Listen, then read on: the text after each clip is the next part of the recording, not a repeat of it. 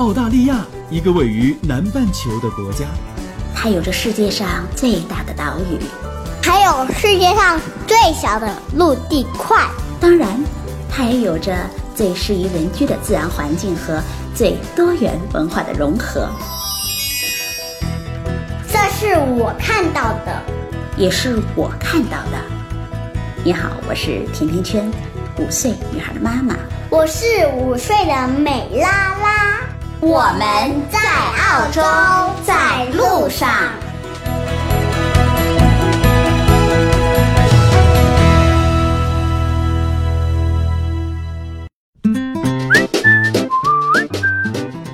二零一八年一月，甜甜圈在澳大利亚的悉尼向大家问好。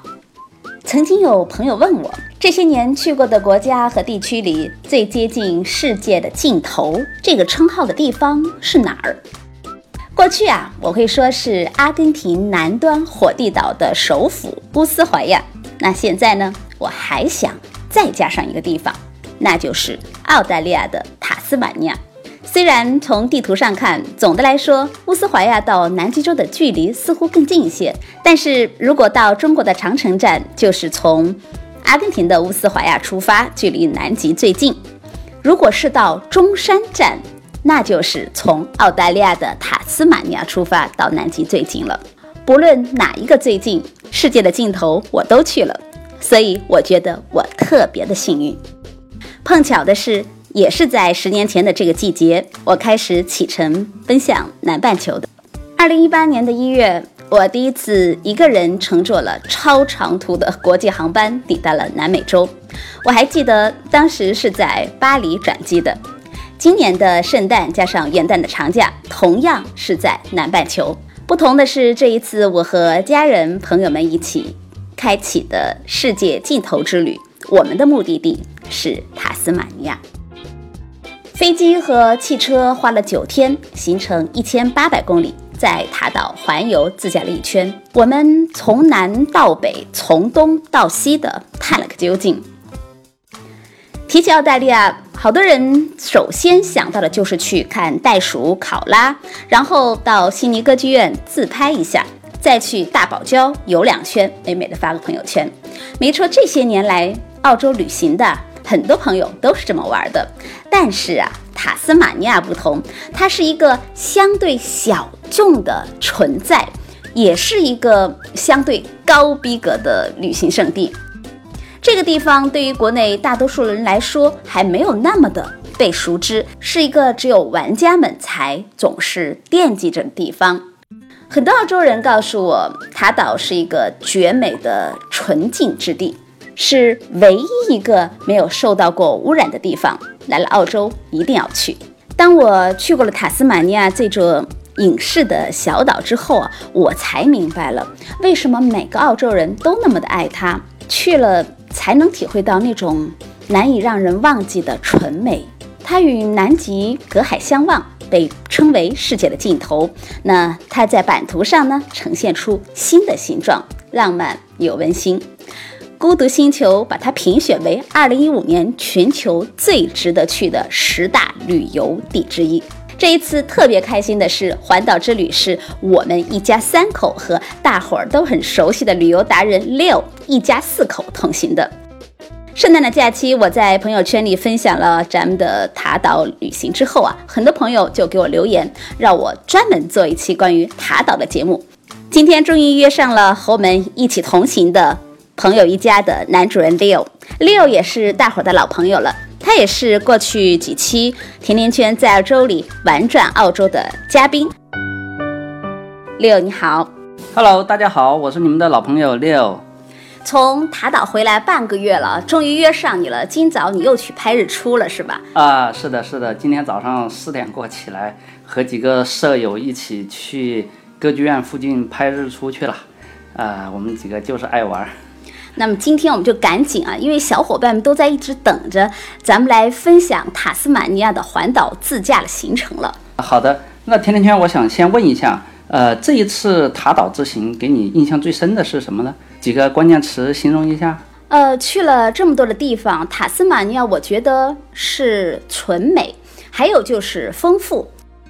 我忽然想到一句话，就是“纯美如丝的世界的尽头”。在越来越喧嚣和吵闹的这种现代世界里啊，塔斯马尼亚好像就是一个例外。六，那你怎么来评价塔岛呢？这样吧，因为我和我家小朋友一样啊，是吃货。那么我觉得，就说对于塔岛来说的话，呃，除了美景，呃，火红的火焰湾、碧蓝的酒杯湾、苍翠的摇篮山。还有一个不能漏掉的事儿，那就是塔岛是一个吃货的天堂。咱们就从吃在塔岛开始。我忽然想起啊，《孤独星球》里是这么来评价塔斯马尼亚的：说塔州其实是一个美食天堂。那最具代表性的，应该就是这里种类多样的海鲜啊。对的，不管是在生蚝场品尝这种即食的生蚝。还是在当地的果园采摘新鲜的呃果实，那么用美食来体验塔岛就是一个最好的方式了。呃，十二月份的时候呢，正好是塔斯马尼亚樱桃成熟的季节。呃，塔岛的樱桃不仅味美，而且个大。那么根据当地的农场的农场主的呃呃说法啊，就说这些年，嗯，塔斯马尼亚最好的大部分最好的樱桃呢都被出口到中国了，并且不但能卖到高价。而且越来越供不应求。回过头来说啊，再说说海鲜，在塔斯马尼亚呢，因为呃它是一个岛嘛，所以在这里海鲜里面的生蚝是必须要尝的。它的因为塔岛的水质清纯，特别适合蚝的生长。那么一个个的蚝肉质晶莹如玉，都是被大家称为是蚝中的极品了。所以就说，如果拿到一个塔斯马尼亚的生蚝，如果你还是用传统的炭烤方法来做，那就。暴殄天物了，呃，在塔斯马尼亚吃蚝的话，一定要是生吃，呃，清洗干净之后呢，就是说滴上一些这种呃柠檬汁，新鲜甘甜，肥美爽滑，立刻就可以把炭烤生蚝比下去。那么还有一就一点就是说，如果在塔斯马尼亚吃生蚝，最爽的就是在出海的时候，在甲板上亲手协助船员采捕上这种野生的海味。然后立刻在船上来烹调。上一次我们去呢，不仅是我们四个大人，三个小朋友都吃了好多。那么这种现捞的海鲜加海天一色的景色，那这就是塔斯马尼亚的生活啦。我忽然想到那句话：“土豪吃生蚝。”对，其实呃，到了塔岛，生蚝一定是必吃的东西，而且这种极品的白蚝一定要生吃才够味道。很多在国内的朋友啊，都在惊叹十二道风味里啊。其实，在塔岛的那几天，咱们都是海鲜现捞现吃的，比它还丰富。站在海里吃生蚝，那还有桂鱼、龙虾、鲍鱼、海胆，就是所有我们看到的海中的这些美食啊，都是现捞现做现食。我还想起了那个和脸盆一样大的鲍鱼，真的是原汁原味，让人吃到都醉了。啊，是的，塔斯马尼亚的野生鲍鱼呢，它的出口量是占全球的百分之二十五，并且大多都是生长在霍巴特以西的这个纯净的海域的。对那儿的这个鲍鱼啊，我觉得比我的脸都要大，拿着它来拍照就。一下子觉得自己的脸变着巴掌大小了。当地的人我觉得也很有意思，他们烹饪鲍鱼就是把黄油直接倒到锅里，然后把鲍鱼洗干净了，切块放到平底锅里，这么煎两下就吃了。总的来说呢，就是说塔岛的海鲜就是新鲜干净的食材，原汁原味，吃到让你醉。底子越是鲜美的食物啊，就是越可以经得住考验啊。说到吃，我还想到一个甜品，就是咱们在。飘丝薰衣草庄园里，小朋友们都吃不够的那个紫色的薰衣草冰淇淋，美拉拉回来之后还一直和我提起来，还想吃。在薰衣草庄园呢，五刀一个的这个薰衣草的单球呃甜筒冰淇淋确实是好吃，我家的贝拉也很喜欢吃啊。其实我当时在那儿也吃了两个。嗯，大人孩子都很喜欢。对对对，朗塞斯顿东北的这个飘丝薰衣草庄园，不仅是澳洲最古老、最大的薰衣草庄园，而且也是世界上最大的薰衣草产品输出农场之一。从上个世纪初，呃，薰衣草种子被从法国带到这里以来，已经快有一百年的历史了。这个农场它目前的规模和法国的普罗旺斯基本上是不分上下的。因为收获的季节是在一月嘛。所以十二月份的话，就是最好的观赏季节。呃，过了花期的话，就要等到下一年了。这个农场其实它的交通也挺方便的，从朗塞斯顿的市中心开车往北，大概五十分钟就可以到了。有没有觉得在塔岛没有车就会寸步难行？那好玩的地方都得开车。对，是的，是的。其实我觉得在。整个澳洲来游玩啊，自驾游才是最好的选择。所以，如果是自驾游呢，朋友们最好都要办理一个国际驾照。那在澳洲租车其实很方便，几乎是每一个机场都会有汽车的租赁公司，敞篷车、SUV 和轿车他们都有。所以这一次啊，咱们是七个人就租了一个 SUV 啊，正好装下了两家人。然后咱们是下了飞机就开始自驾的旅程。是的，其实，在澳洲自驾的话，需要提醒大。大家一点，就说澳洲的行车方向，因为它跟中国是刚好相反的，呃，并且呃和左舵车相比的话，它的方向盘在右侧，大部分车的雨刷和灯光控制也和国内的车是相反的。在澳洲一定要注意另外一个非常重要的，就是即使在没有红绿灯的路口，如果有行人过马路，车辆也是要。必须要停下来等行人过马路的。嗯，因为澳大利亚嘛属于英联邦，那以英国为首这种岛派国家都是靠左行驶的，主要是因为欧洲中世纪的人们骑马步行的这个风俗习惯来。还有就是塔岛的公路，觉得大多数都是两车道，而且比较窄，弯道也比较多。我记得我们在路上的时候，就经常有遇到袋鼠、企鹅跑到公路上来啊。是的，因为袋鼠呢，其实在澳洲是非常常见的一种动物了，它经常在晚间出没，所以并且在早上天刚亮的时候也经常会碰到，所以就说。一般情况下，尽量避免啊晚上开车。那如果说晚上不得已一定要行车的话，特别的要小心，一定要注意。如果在路上碰到，假设撞到了袋鼠，那么一定要注意，就是要看一下袋鼠的伤情，看看袋鼠妈妈的袋子里面有没有小袋鼠，是否还呃存活。如果还还活着的话，一定要打电话给动物保护中心请求援助。假如说不幸的呃袋鼠已经呃没气了，那么一定要记得把它们拖到路边去，避免后面的车发生意外。嗯，再次提醒大家在出行的时候啊要注意安全。其实有一点小遗憾啊，因为我觉得我们在整个行程当中都没有遇上塔斯马尼亚的恶魔。啊，你说的是那个戴欢是吧？对，塔斯马尼亚恶魔，其实这是欧洲人给他取的名字。我有看过这个，说因为他们觉得戴欢的叫声非常可怕，听起来就像是那种。被激怒了的驴子的叫声，而且这声音大得比带欢的体积要大概有十倍以上的动物才能发出来的声音。其实呢，带欢它本身体型是呃比较小的，大概可能有一只狗那么大吧。它在澳洲大陆基本上已经绝种了，是大概是在欧洲移民一七八八年到达的四百年前，当时是认为这种动物对人类有威胁嘛。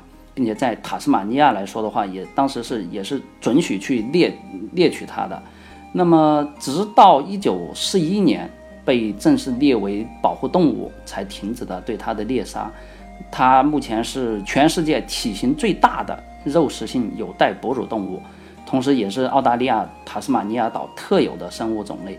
现在来说的话，基本上只有在动物园才能见到了。没想到这么小的带欢也是有袋袋的。塔斯马尼亚它被称为世界的尽头啊！我们这一次从南，然后走到了东北，再从西南环岛走了一圈，基本上是该去的地儿都去了，孩子们也都特别的满足。因为塔斯马尼亚呢，它是一个新型的岛屿，就是虽然它是澳大利亚的一个州啊，但是它的整个面积只有六万八千多平方公里，还不到七万。所以就是从最北边的德文波特到南边的首府霍巴特，大概只有不到三百公里的距离。从最西边的呃斯特拉恩到东边的费舍涅国家公园，差不多是四百公里。那我们现在就大致的按照我们自驾的这个路线啊，从霍巴特、朗塞斯顿周边到东海岸，到西北，再到摇篮山西部，来给大家慢慢的聊一下。其实到霍巴特的第一天，我觉得这个城市并不是太大，可是啊。当我们最后一天又返回来的时候，登上了惠灵顿山来俯瞰整个城市的时候，我就忽然间觉得这个城市非常的大，而且是有点无边无际的大。当时我就有一种很奇特的感受，就是我知道，一七八九年第一个登上惠灵顿的是欧洲的探险家。然后当我登到山顶的时候，哎，我觉得两百多年后，哎，我也登上了这一座距离南极很近的山脉，突然间有一种很自豪的感觉。啊，对，霍巴特呢，它是在一千两百多米海拔的惠灵顿山脚下，它是一个非常舒适休闲的城市。就是如果我们在霍巴特呃游玩的时候呢。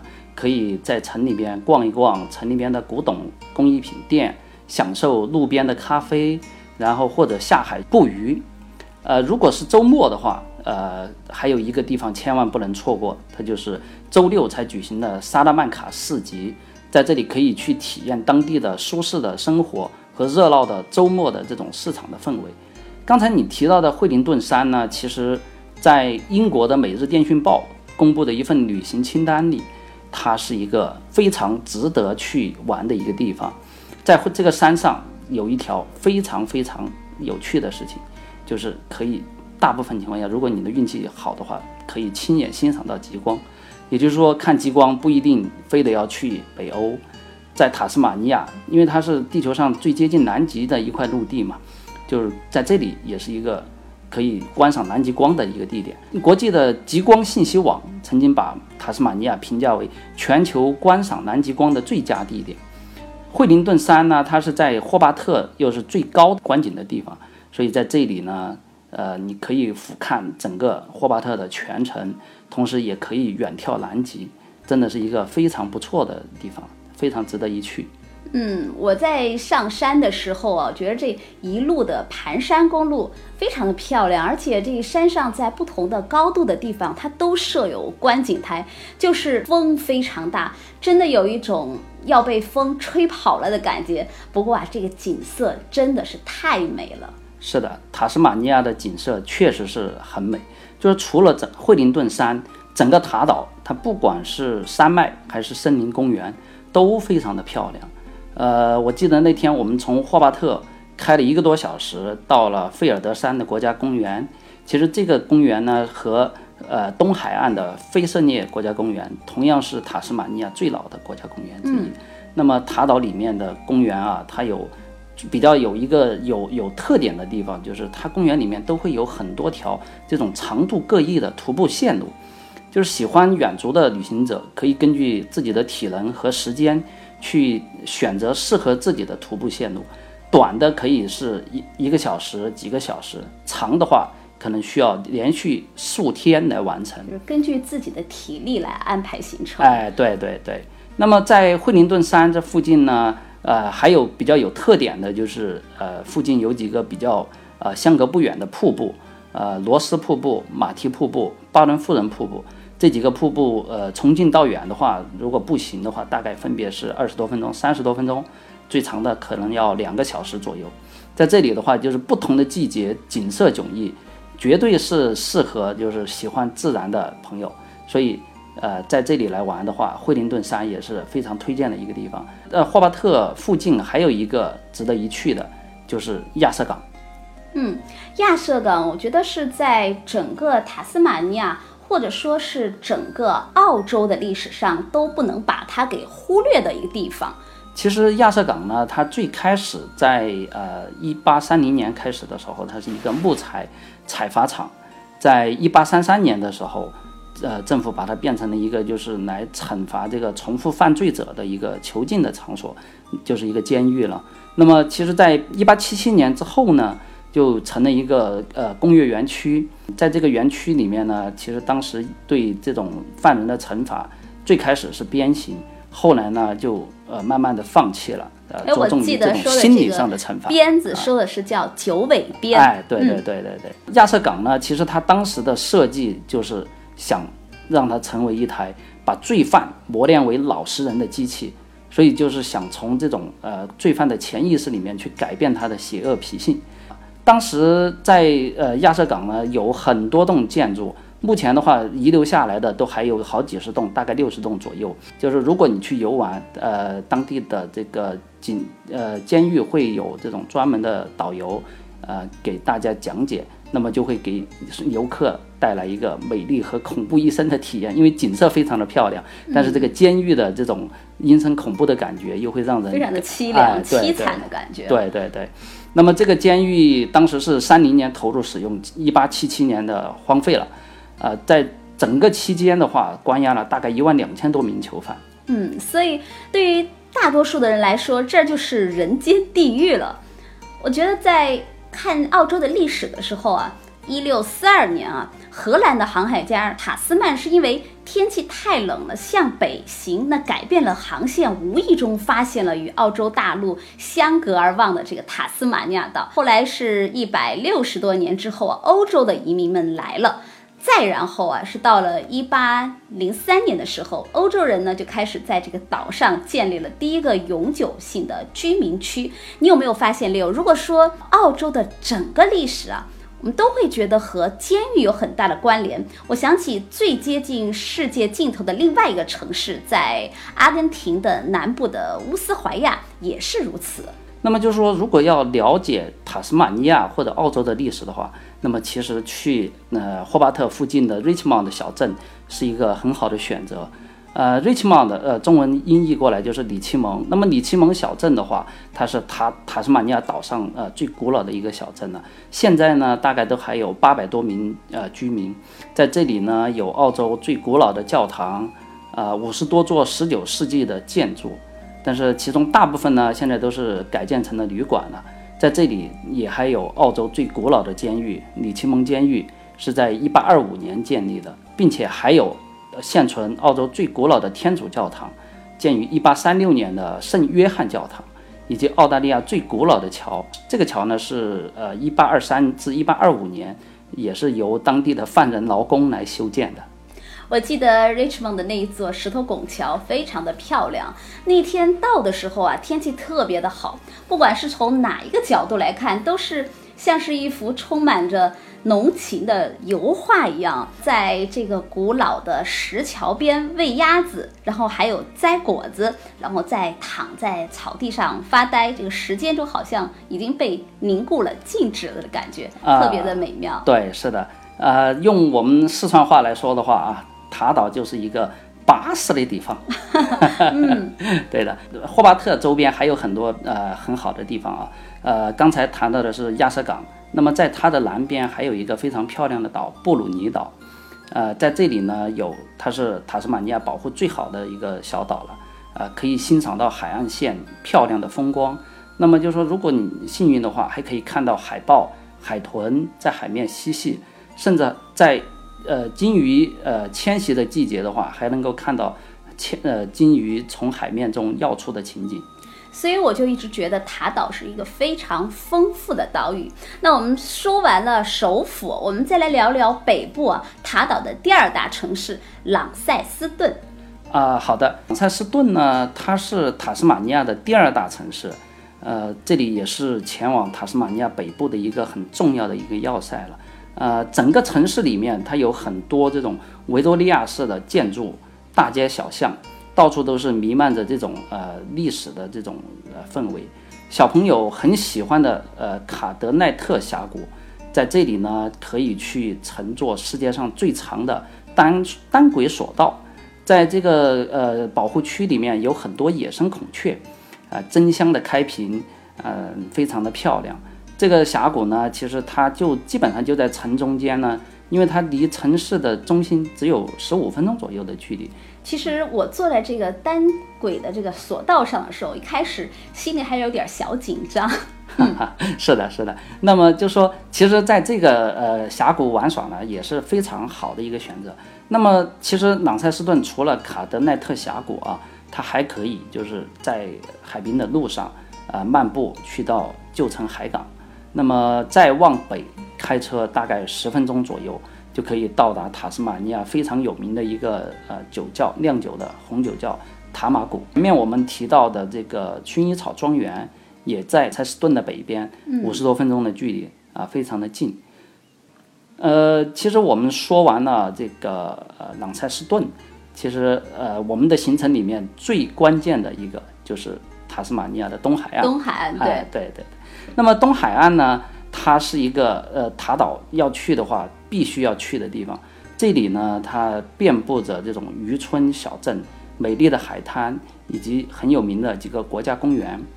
呃，在这里呢，最有名的一个景点就是酒杯湾哦。酒杯湾的话，它是在一九九九年是被美国的旅游杂志《Outside》呃评为世界著名十大海湾之一。呃，在一四年的时候又入选了 CNN 全球十大最美海湾之一。它在这个菲斯尼国家公园里面，白色的海滩和蓝绿色的塔斯曼海，呃，形成了一个轮廓分明的半月形的一个天然的那种葡萄酒杯的形状，所以叫酒杯湾。酒杯湾的蓝天碧海。呃，白沙粉岩和苍翠的群山，就是一幅明信片一般的美景。呃，其实酒杯湾是一个很有名的地方。那么再往北呢，就是火焰湾。哎，对，火焰湾。那么火焰湾的话，它离呃东海岸的那个圣海伦北部大概有呃半个小时的距离。就这一片海滩的话，它的与众不同的之处呢，是不仅有白色的沙滩，还有就是。呃，就像被火烧过的红红的这种岩石，这个岩石上呢，其实它的颜色主要是这种，因为有那种苔藓而呈现出来的橙色的花岗石。那么这些橙色的岩石呢，布满了海滩，在晴朗的蓝天下，橙色、灰色、白色的沙滩，色彩非常的鲜明，非常的漂亮。嗯，其实我。当我到达火焰湾的时候，我这一下子是有点被震撼的感觉。那刚才说的是海，我现在还想聊聊山。给我所有印象最深刻的是摇篮山，就是我觉得在摇篮山里漫步的时候，就是会把整个的大脑完全的放空，而且感觉能听到心跳，还有就是极其的寒冷。啊，是的，没错，因为摇篮山呢，呃，它叫 Cradle Mountain 嘛，是和山的呃附近有一个澳大利亚最深的湖泊圣克莱尔湖，共同组成了塔斯马尼亚最美的国家公园。那么这个公园呢是位于塔斯马尼亚中北部的高地，呃，摇篮山和圣克莱尔湖之间呢是没有公路相通的，但是它有一个著名的叫摇圣步道，呃，相连就是可以步行徒步到。呃，摇圣步道的话，如果你全程走完，差不多要六天左右。呃，很多的这种呃户外运动和徒步爱好者呢，都非常的想到这里去徒步。对，这是全球的徒步爱好者们都梦想的一个徒步圣地。啊，对，就是说摇篮山它除了这条著名的这个徒步线路以外的话，还有很多其他的呃可选择的线路。短的话就是从停车场走到呃山上的这个鸽子湖，呃，还有的话如果长的话，可能就是花几小时爬到山顶。但可以俯瞰整个公园的这种湖光山色。非常遗憾的就是我们这一次的行程只有九天的时间，在摇篮山的时候就没有深入的去玩了，有很多徒步的路线没时间去走。那么下一次如果有机会的话，我一定要再去徒步，好好的感受一下摇篮山和圣克莱尔湖的美景，用相机记录下来。我也特别的期待能看到更多更好的你的一些照片。好，谢谢。嗯，其实。除了丰富的这些动物，还有这些美景的资源，塔斯马尼亚也是一个自由艺术家的天堂。西北部啊，就有一个壁画。非常出名的谢菲尔德镇，非常的文艺。那小镇啊，最重要、最有特色的活动就是一年一度的国际壁画节。从每年的复活节周开始，为期一周的时间，艺术家们呢都在这里用七天的时间创造出自己最得意的画来接受评委的评选。那最终会角逐出不同的奖项。壁画比赛是所有人都可以在网上申请参加的，而且啊。这里啊，不仅仅有艺术大家的作品，还有很多壁画爱好者的作品。啊，对的，在壁画小镇呢，它所有的壁画，呃，都是画在小镇的房子外墙上的。个在游客中心有一个呃小小的广场，在这里呢，它也有一个集中展示壁画的地方。呃，陈奕迅在这里也有他的大作。呃，如果以后朋友们来的话，可以用你们。呃，聪慧的眼睛去发现一下，看看哪一幅画是他留下的。嗯，这幅画是非常有特色的。特色就是因为特别的不够写实。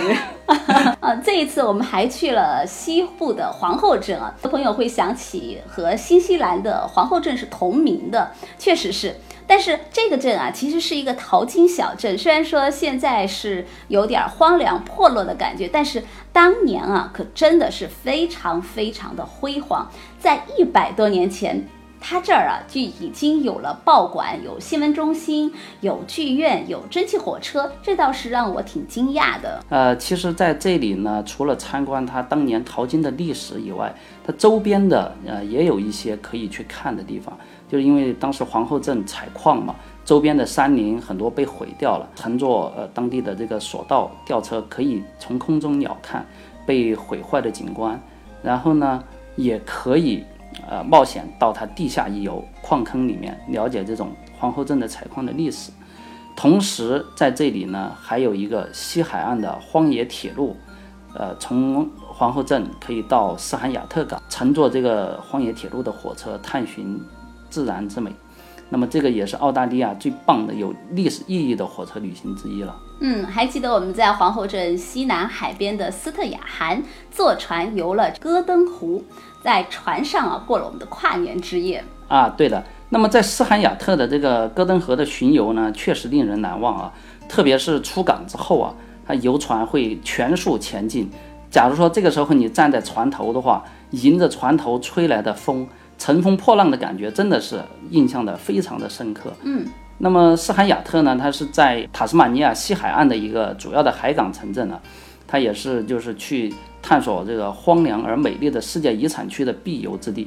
这个小镇常住人口也只有九百多人，很小啊，对，但是景色的非常漂亮。就如果在斯罕亚特坐船去游戈登河的话，它会先经过差不多有五十公里长的麦加利港。同时会在呃沙拉岛靠岸停留，在这里参观岛上的遗迹。这岛呢，当时也是澳大利亚最严重的刑事犯人的囚禁地之一。在沙拉岛呃继续往前，呃会沿着戈登河徐徐而行，进入到这种浩瀚古老的荒野，非常的呃令人的人心非常的震撼。嗯。最后啊，我们来说说西北地区。我觉得在斯坦利的这一天也让我非常的难忘啊，因为夜里啊，大家都是裹着毛毯在等小企鹅归巢，非常的让人难忘。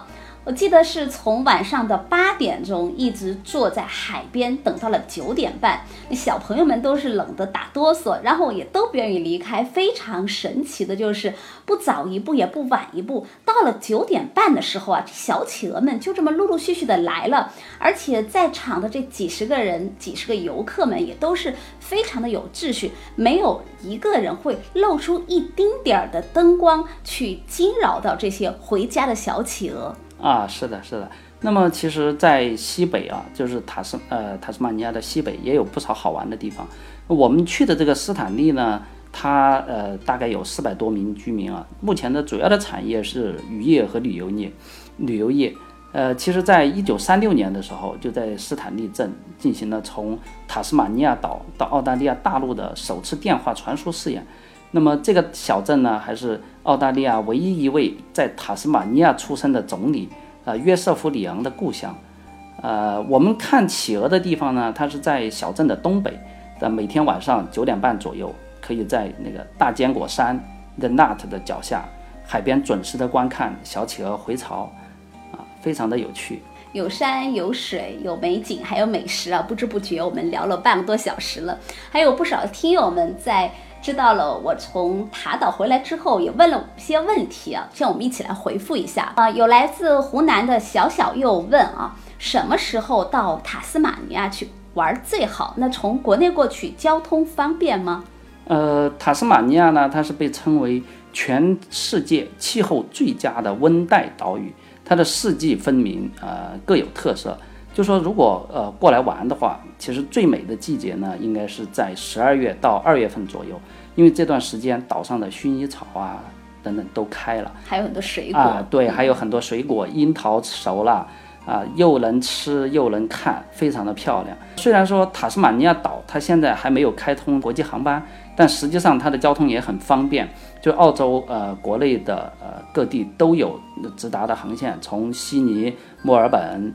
基本上都是坐飞机一个多两个小时左右就能到，也是非常的方便。嗯，交通其实很方便。那还有呢，来自于上海的大宝问，去塔斯尼亚穿什么最合适？呃，其实塔斯马尼亚因为它的纬度比较高了嘛，所以就是说春秋的话都还是需要长袖长裤。呃，冬天的气温的话，大概平均在十度左右，要带上厚一点的外套，注意的早晚的保暖。那么塔斯马尼亚它的日照也很强，防晒霜、墨镜都是必不可少的。嗯，另外还有一个就是给大家提醒一个小贴士啊，就是说如果喜欢拍照的朋友，呃，要拍人像的话，尽量的话，呃，带上色彩鲜艳的衣服。那么如果想拍风景，想拍风景大片，尽量留出比较充足的时间。到了岛上之后呢，能够呃比较花一点多的时间到公园，呃徒步，因为景色都是在深山里面嘛。那么就是说时间充足一点，能够拍到更好的照片。另外呢，呃最后呢，我想跟大家啊说一下，就是说在岛上啊这里啊，大自然主宰着一切。这里有九千五百万年前的活化石，有世界上体型最小的企鹅，有胖到快跳不动的灰袋鼠。还有澳洲大雁以及笨笨的海狮，世界呃 top 十的徒步路线，如果你来了，那你肯定不会忘记。就像我一样，虽然我现在回来了，其实我还想着那里，我的心还在那儿，我还在计划着什么时候能够再去一次。啊，甜甜圈，我说完了，你想和大家再说点什么呢？我想说。这段九天一千八百公里的美妙的跨年之旅，真的非常的让人难忘。用村上春树的话来说，塔斯马尼亚就是世界尽头与最冷酷的仙境。那谢谢 Leo 啊，不客气。甜甜圈的听友们，我们下次再见，谢谢。下次再见，今天就到这里了。如果你对澳洲的留学、移民、置业、投资、吃喝住用行有话要说，可以在节目的下方直接点击“我要评论”，或者加甜甜圈的微信 “FM 甜甜圈”的全拼 “F M T I A N T I A N Q U A N”，就可以给我留言互动了。甜甜圈在澳洲给你说我看到的、听到的、经历着的和感受到的。我们下期再见吧。